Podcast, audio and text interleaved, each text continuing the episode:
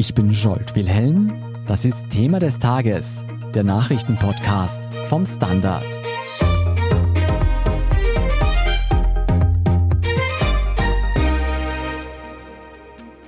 Militärisch gesehen ist es eine Niederlage und menschlich eine Katastrophe. 20 Jahre lang haben die USA die Taliban in Afghanistan bekämpft doch nach dem Rückzug der US-Truppen hat die radikale islamistische Bewegung in Windeseile das Land zurückerobert. Und am Montag wurde jetzt offiziell der Sieg verkündet. Wie es zu diesem Sieg der Taliban gegen die größte Supermacht der Welt kommen konnte und welche wirklich besorgniserregenden und auch weltweiten Folgen er haben könnte, darüber spreche ich heute mit Gudrun Harrer. Gudrun, was bedeutet dieser Sieg der Taliban jetzt unmittelbar für die Menschen vor Ort? Wie muss man sich die aktuelle Situation vorstellen?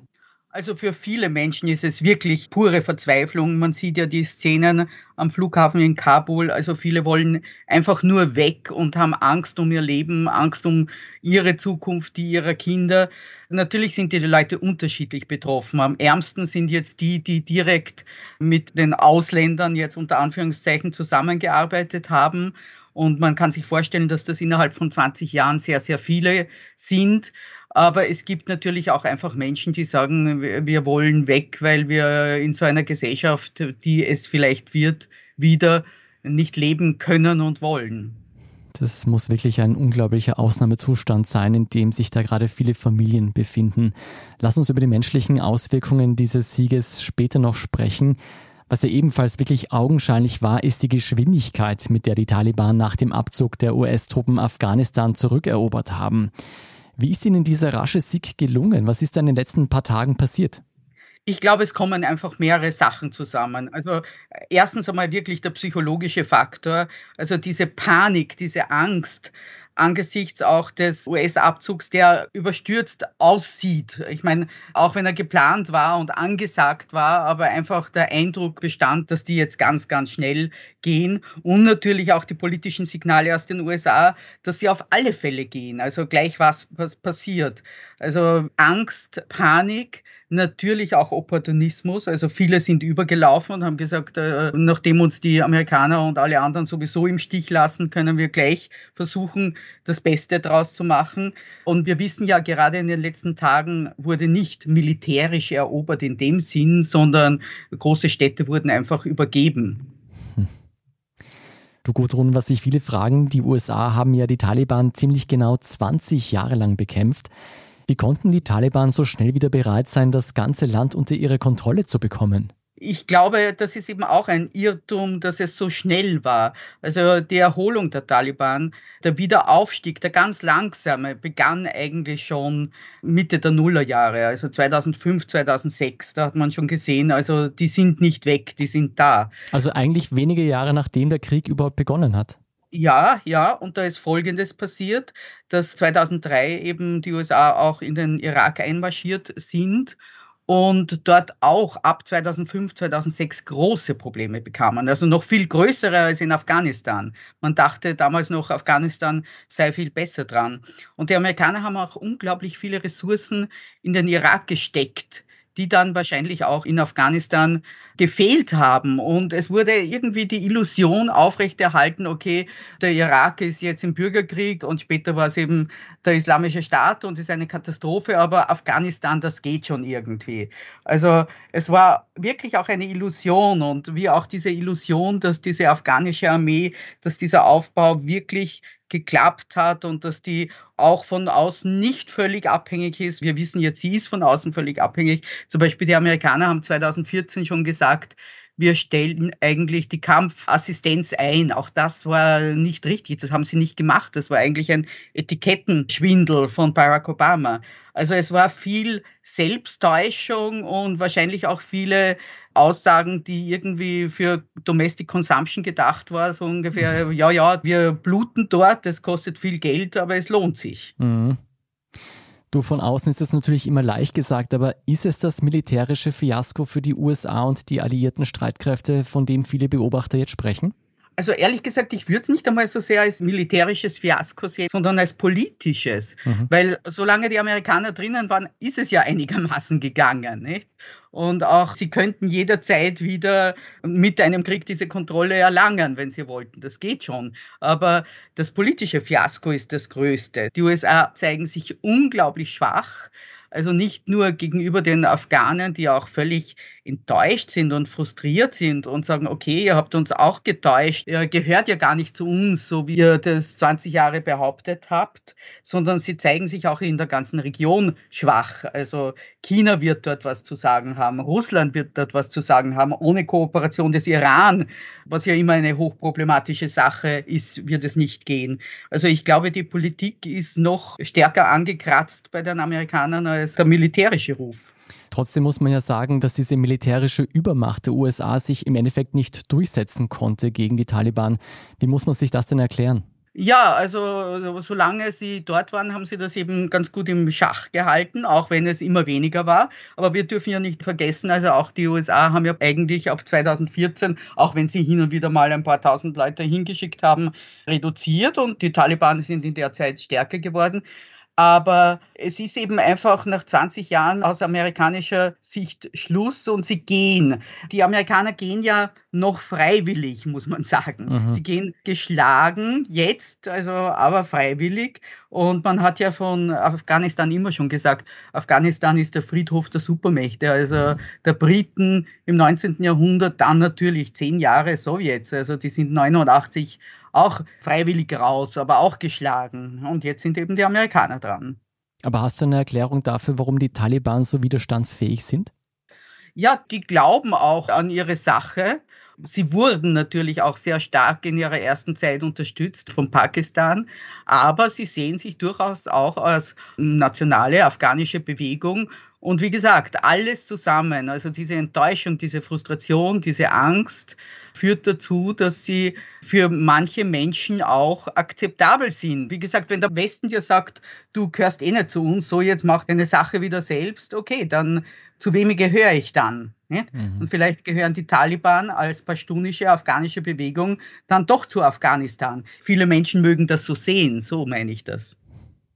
Du, die USA waren ja damals nach 9-11 in Afghanistan einmarschiert, weil man den Taliban vorwarf, das Terrornetzwerk Al-Qaida zu unterstützen und einen dschihadistischen Staat zu führen. Das ist jetzt in keiner Weise respektlos gemeint, aber war dieser 20-jährige Krieg, waren diese tausenden Todesopfer und Milliarden an Investitionen, die auch geflossen sind, war das alles umsonst?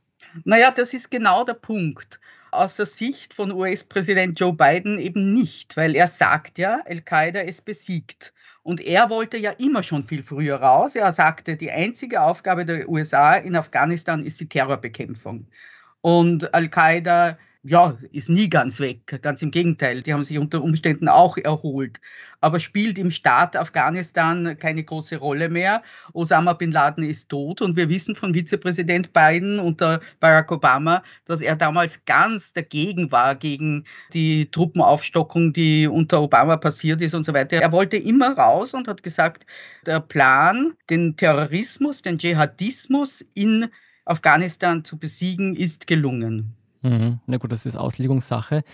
Aber jetzt wollten die USA nicht nur den Terrorismus zerschlagen, sondern ja auch einen demokratischen Staat errichten, wie schon öfters in der Geschichte. Ist diese Idee der USA des Nation Building damit endgültig gescheitert? Ja, auch das ist eine Streitfrage. Also ich möchte in Zweifel stellen, dass das wirklich die USA als ihre ureigene Aufgabe ansehen. Also auch hier, sie wollten das zum Beispiel im Irak überhaupt nicht machen. Sie wollten nicht Nation Building machen, sondern sie wollten Terrorbekämpfung machen. Also der Grund für all diese Kriege war 9-11 und der internationale Dschihadismus. Und das Nation Building ist ihnen dann auch teilweise einfach passiert. Sie mussten es machen, weil sie gesehen haben, also nur wenn eine halbwegs funktionierende Regierung da ist, dann können diese Kräfte in Schach gehalten werden. Ja, sie sind da gescheitert. Ob das jetzt ein Scheitern für immer ist, weiß ich nicht. Viele würden dann sagen, okay, das geht in einem islamischen Land nicht, das geht nicht in einem nahöstlichen Land. Es ist auch in anderen Ländern sehr schwierig. Also es werden auch in anderen Ländern sehr viele Ressourcen reingesteckt und dann klappt es nicht so, wie man sich das vorstellt. Zum Beispiel, ich erinnere nur an den Südsudan, ne? also wo sofort nach der Unabhängigkeit, die von vielen, vielen Staaten und internationalen Organisationen unterstützt wurde, sofort der Bürgerkrieg ausgebrochen ist. Also es ist schwierig und ja, es ist gescheitert. Also es konnte keine nachhaltige afghanische Republik errichtet werden. Das ist natürlich besonders bitter für alle Menschen, die große Hoffnungen da reingelegt haben. Welche nationalen, aber auch internationalen Folgen dieser Sieg der Taliban noch haben wird, darüber sprechen wir gleich nach der Werbeunterbrechung. Bleiben Sie dran. Guten Tag, mein Name ist Oskar Bonner. Wenn man in stürmischen Zeiten ein wenig ins Wanken gerät, den eigenen Weg aus den Augen und die Orientierung verliert, dann ist es sehr hilfreich, wenn man etwas hat, woran man sich anhalten kann. Der Standard, der Haltung gewidmet. Jetzt gratis testen auf Abo der Standard AT. Gudrun überrascht hat nach dem Sieg der Taliban auch, dass die Taliban davon sprechen, mit allen Beteiligten Frieden schließen zu wollen. Man schütze afghanische Persönlichkeiten und diplomatische Vertretungen und suche den Dialog mit der Staatengemeinschaft. Ich denke, viele hätten genau das Gegenteil erwartet. Wie interpretierst du denn diese öffentliche Haltung der Taliban? Naja, man muss das schon, also natürlich mit viel Skepsis, aber doch mit einiger Hoffnung auch sehen. Also es könnte bedeuten, dass die Taliban einfach normale internationale Beziehungen wollen, weil sie glauben, dass ihr Staat diesmal eben länger dauern soll und nur so nachhaltig ist. Also es funktioniert nur, wenn sie sich unter Anführungszeichen normal verhalten. Aber natürlich wird dieses Normal innerhalb ihrer eigenen ideologischen Normen sein. Aber da sind wir wieder zurück bei Al-Qaida und beim Dschihadismus. Also vielleicht haben die Taliban diesmal wirklich kein Interesse daran, ihr Land wieder zu einem sicheren Hafen des internationalen Dschihadismus zu machen, weil sie sagen, okay, dann wird es wieder einfach Ärger geben.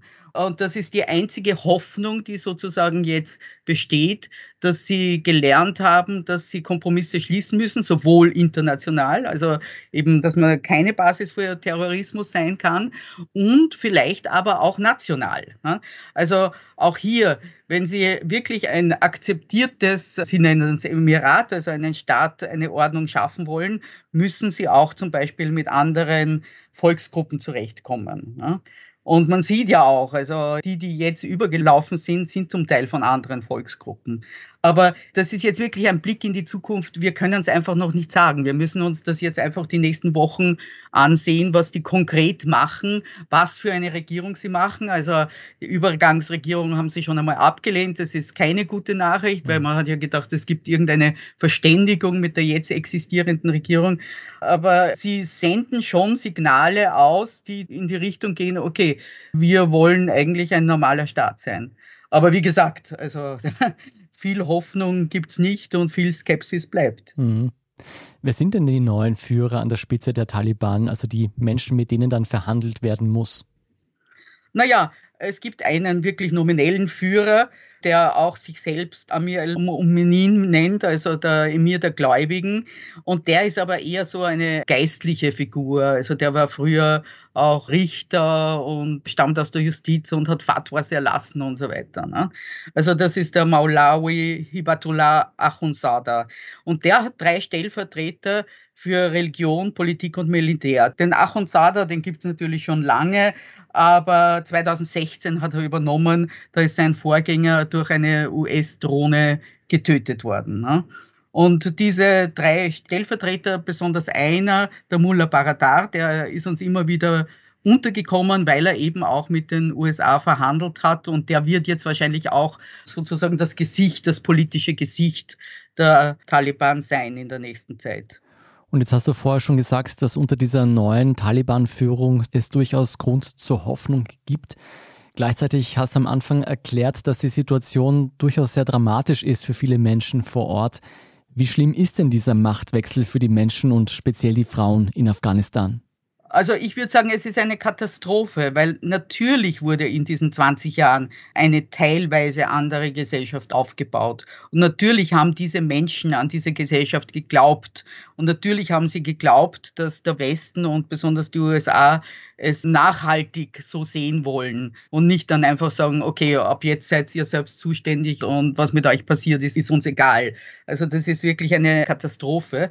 Und wie dann das tägliche Leben aussieht, also auch das werden wir einfach sehen, wenn es die ersten Fatwas und Erlässe und Dekrete gibt. Auch da sind wir natürlich nicht sehr hoffnungsvoll. Man hat aus den eroberten Gebieten gerade am Anfang noch ein bisschen unterschiedliche Meldungen gehabt. Manchmal wurde verlangt, dass alles so weitergeht, seinen Lauf geht und alle normal arbeiten gehen und so weiter. Andererseits sind natürlich die Frauen sofort in ihren Häusern verschwunden. Ich meine, das hätten sie wahrscheinlich auch getan, wenn sie ihnen niemand anschafft. Das ist ja ganz klar aus Sicherheitsgründen. Und es gibt auch natürlich Berichte über Gräueltaten. Alles im Moment sehr schwer zu verifizieren. Man wird auch sehen, wie sehr die Taliban-Führung ihre eigenen Leute im Griff hat. Ich meine, das ist ja ein riesiges Land, wo die Autorität dann viele, viele unterschiedliche Vertreter haben wird. Das haben ja die Taliban schon in den letzten Jahren gemacht, einen Zuständigen für jeden Bezirk und so weiter. Und da wird man auch wahrscheinlich unterschiedliche Geschichten hören. Aber dass es einfach ein Horror ist, eine Entwicklung einer Gesellschaft, an die viele geglaubt haben, wieder rückgängig zu machen, daran ist kein Zweifel. Hm. Was denkst du denn, welche Wirkung könnte dieser Sieg der Taliban auf andere islamische Staaten noch haben? Wird das anderen radikalen Bewegungen Auftrieb geben? Ja, das ist auch eine echte Katastrophe, weil man muss sich vorstellen, wie 1989 die Sowjets aus Afghanistan abgezogen sind, hatten sie schon sozusagen das eigene Narrativ, ja, wir haben die Sowjetunion besiegt. Also das waren damals nicht die Taliban, die sind erst später entstanden, sondern eben einfach die islamistischen Mujahedin. Aber dieser Sieg über die Sowjetunion ist ein ganz, ganz starkes Motiv. Und es wurde schon damals gesagt, okay, die Sowjetunion haben wir besiegt und irgendwann werden wir den Westen besiegen. Und das wird wohl das Jahr 2021 sein, ne? dass man sagt, okay, wir haben den Westen aus Afghanistan rausgeschmissen und das werden die Taliban für sich beanspruchen und natürlich ist das ein Aufschwung für viele andere. Ich schätze mal, nicht nur deshalb beraten die Vereinten Nationen jetzt erst einmal darüber, wie man weiter vorgehen möchte. Aber welche internationale Antwort ist auf diesen Sieg der Taliban zu erwarten? Das ist jetzt auch noch zu früh zu sagen. Man wird sie zuerst einmal zu einem inklusiven politischen Prozess auffordern. Viel mehr kann man nicht tun. Es gibt ganz bestimmt kein Mandat mehr, da wieder irgendwie reinzugehen und das zu revidieren. Und das sagen ja auch alle, dass sie das nicht tun würden. Also die USA nicht, die Briten nicht. Niemand ist bereit, dort wieder hinzugehen und zu sagen, okay, fangen wir von vorne an. Ne? Also irgendwie wird sich die internationale Gemeinschaft arrangieren wahrscheinlich. Wie man die Beziehungen zu denen gestaltet, wird dann natürlich sehr unterschiedlich sein. Also China und Russland werden weniger Probleme haben. Also China wird durch diese Beziehungen versuchen, Einfluss zu gewinnen. Ne? Und das ist natürlich für den Westen viel schwerer, obwohl wir sollten einfach nicht vergessen und nicht so tun, als ob das kein Faktum wäre. Die USA haben seit 2018 mit den Taliban verhandelt. Also das heißt, sie sind mit ihnen an einen Tisch gesessen und haben mit ihnen einen Vertrag abgeschlossen. Also das muss man sich immer wieder, wenn man über internationale Beziehungen zu den Taliban redet, vor Augen halten. Das führt jetzt natürlich auch zu Verschwörungstheorien, wie eben der, dass das alles eben eine abgemachte Sache zwischen USA und Taliban war, dass die dort die Macht übernehmen. Das glaube ich nicht. Aber es ist nicht so, dass diese Leute im völlig luftleeren Raum jetzt gekommen sind und Afghanistan übernommen haben. Es klingt so, als würde das ein sehr komplexer Prozess werden, da die internationalen Beziehungen auf die Beine zu stellen. Österreichs Außenminister Schallenberg ist auch aufgefallen in diesen Tagen. Er forderte von den Taliban noch vor deren Sieg dazu auf, ihr rücksichtsloses Vorgehen sofort zu stoppen und an den Verhandlungstisch zurückzukehren. Innenminister Nehammer meinte vor ein paar Tagen noch, man wolle weiterhin Migranten nach Afghanistan abschieben. Jetzt nicht nur aus heutiger Sicht wirken diese Aussagen ziemlich daneben oder zumindest illusorisch. Gudrun, wie erklärst du dir dieses Verhalten der österreichischen Regierung? Naja, zu sagen, okay, es ändert sich für uns nichts und wir schieben weiter ab und man kann abschieben, das ist einfach populistisch. Ne? Das andere ist eigentlich eine ziemlich normale Aussage eines Außenministers, die natürlich ein bisschen ja, naiv klingt, aber, aber bestimmt nicht so gemeint war. Ich meine, man darf nicht vergessen, das hat ja einen realistischen Hintergrund insofern, als der amerikanisch-talibanische Vertrag vorsieht, dass die Taliban mit der Regierung in Kabul, also mit Ashraf Rani, der geflüchtet ist, verhandeln. Nicht? Und diese Verhandlungen hat Schallenberg wohl gemeint, dass die fortgesetzt werden sollen. Aber dass natürlich niemand auf uns hört, das ist ja auch klar. Und wie gesagt, also Abschiebungen wird es nach Afghanistan keine geben. Es geht der österreichischen Regierung bestimmt auch darum zu sagen, man kann zumindest in andere Länder zurückschieben, weiter Afghanen, also kein absoluter Stopp. Aber es ist eine große Diskussion in Österreich, aber für mich hat es irgendwie so den Geruch der Irrelevanz leider. Also mhm. Und ja, ich mag das anders sehen und es gibt ja auch Leute in Österreich, die alle Afghanen sofort loswerden wollen, aber das wird es nicht spielen. Das ist rechtlich einfach unmöglich. Ja, wovon nicht nur Österreich betroffen sein wird, sind die vielen Menschen, die jetzt aus Afghanistan fliehen oder sich bereits auf die Flucht begeben haben. Du hast es ja schon angesprochen. Bei der großen Fluchtbewegung 2015 wirkte die EU schlecht vorbereitet. Gibt es diesmal einen Plan? Sind die Staaten besser vorbereitet? Also ich glaube nicht, dass sie schon besser vorbereitet sind. Man wird sich ja demnächst zusammensetzen. Also es gibt ja schon erste Pläne für Konferenzen und so weiter. Das große Ziel ist wohl, die Menschen in der Region zu lassen. Und das wird eine große Belastung für die Nachbarländer Afghanistans sein. Und wie gesagt, man muss dann mit diesen Nachbarländern wieder kooperieren und ihnen helfen. Und eins davon ist der Iran, der ja jetzt schon die allermeisten afghanischen Flüchtlinge überhaupt hat. Also es wird eine große Aufgabe, aber dass welche eben gerade über Iran in die Türkei und dann bis zu uns kommen werden, ich glaube, da besteht auch kein Zweifel daran. Also manche sind nach Tadschikistan, Pakistan hat zum Teil die Grenze geschlossen, also das wird sich auch einfach in den nächsten Tagen irgendwie entwickeln. Aber einen Plan glaube ich, haben wir nicht, einfach weil ich glaube nicht, dass jemand mit dieser raschen Entwicklung gerechnet hat. Ein überraschend schneller Sieg der Taliban, der noch viele Länder vor eine große Herausforderung stellen wird. Vielen Dank, Gudrun Harrer, für diese Einschätzung. Gerne. Bleiben Sie dran, wir sind gleich zurück.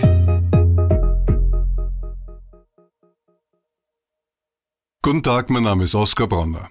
Wenn man die richtige Immobilie zur richtigen Zeit am richtigen Ort finden will, dann sollte man auch zur richtigen Zeit am richtigen Ort danach suchen. Nämlich genau jetzt. Im Standard. Tausende Häuser und Wohnungen bei nur einer Besichtigung. Im Standard und auf Immobilien der Standard AT. Und hier ist, was Sie heute sonst noch wissen müssen. Erstens, in Österreich spitzt sich die Debatte über Regelungen für Menschen zu, die sich nicht gegen das Coronavirus impfen lassen wollen.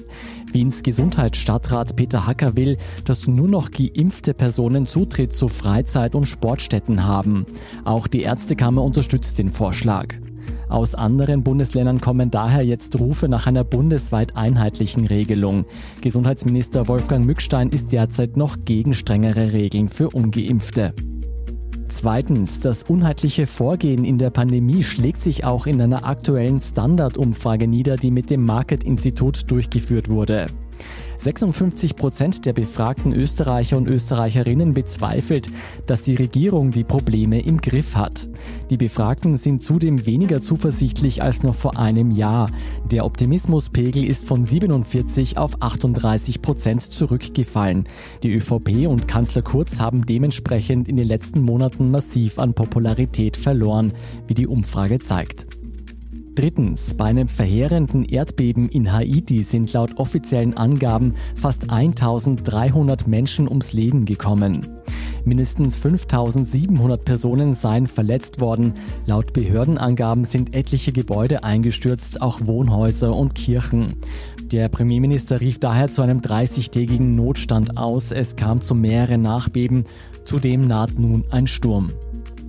Und viertens, die Wahlen in Deutschland im September könnten noch spannender werden als zunächst erwartet. Aktuellen Umfragen nach stürzt die CDU weiter ab und kommt derzeit auf 25 Prozent. Und zum ersten Mal seit einem Jahr überholt die SPD die Grünen im Sonntagstrend. In der wöchentlichen Umfrage für die Bild am Sonntag kommen die Sozialdemokraten jetzt auf 20 Prozent, die Grünen verharren bei 18 Prozent, die Liberalen bei 12 Prozent, die AfD bleibt bei 11 Prozent, die Linke bei 7. Sollte es wirklich zu diesem Ergebnis kommen, würde das interessante Koalitionen erfordern. Mehr dazu und die weiteren News zum aktuellen Weltgeschehen finden Sie wie immer auf der Standard.at. Um keine Folge von Thema des Tages zu verpassen, abonnieren Sie uns bei Apple Podcasts oder Spotify. Helfen können Sie uns mit einer 5-Sterne-Bewertung und wenn Sie uns über Apple Podcasts hören, mit einem der Standard Podcast Premium Abo. Für 3,99 Euro im Monat unterstützen Sie direkt unsere Arbeit und hören alle aktuellen und künftigen Folgen von Thema des Tages und von unserem Schwester-Podcast Besser Leben ohne Werbung. Dazu suchen Sie in der Apple Podcast App einfach unseren Kanal Der Standard und schließen dort dann ein Der Standard Podcast Premium Abo ab. Außerdem freuen wir uns natürlich immer über eine nette Rezension oder auch Verbesserungsvorschläge und Themenideen, die Sie uns am besten an podcast.derstandard.at schicken. Vielen Dank für Ihre Unterstützung. Ich bin Scholt Wilhelm. Baba und bis zum nächsten Mal.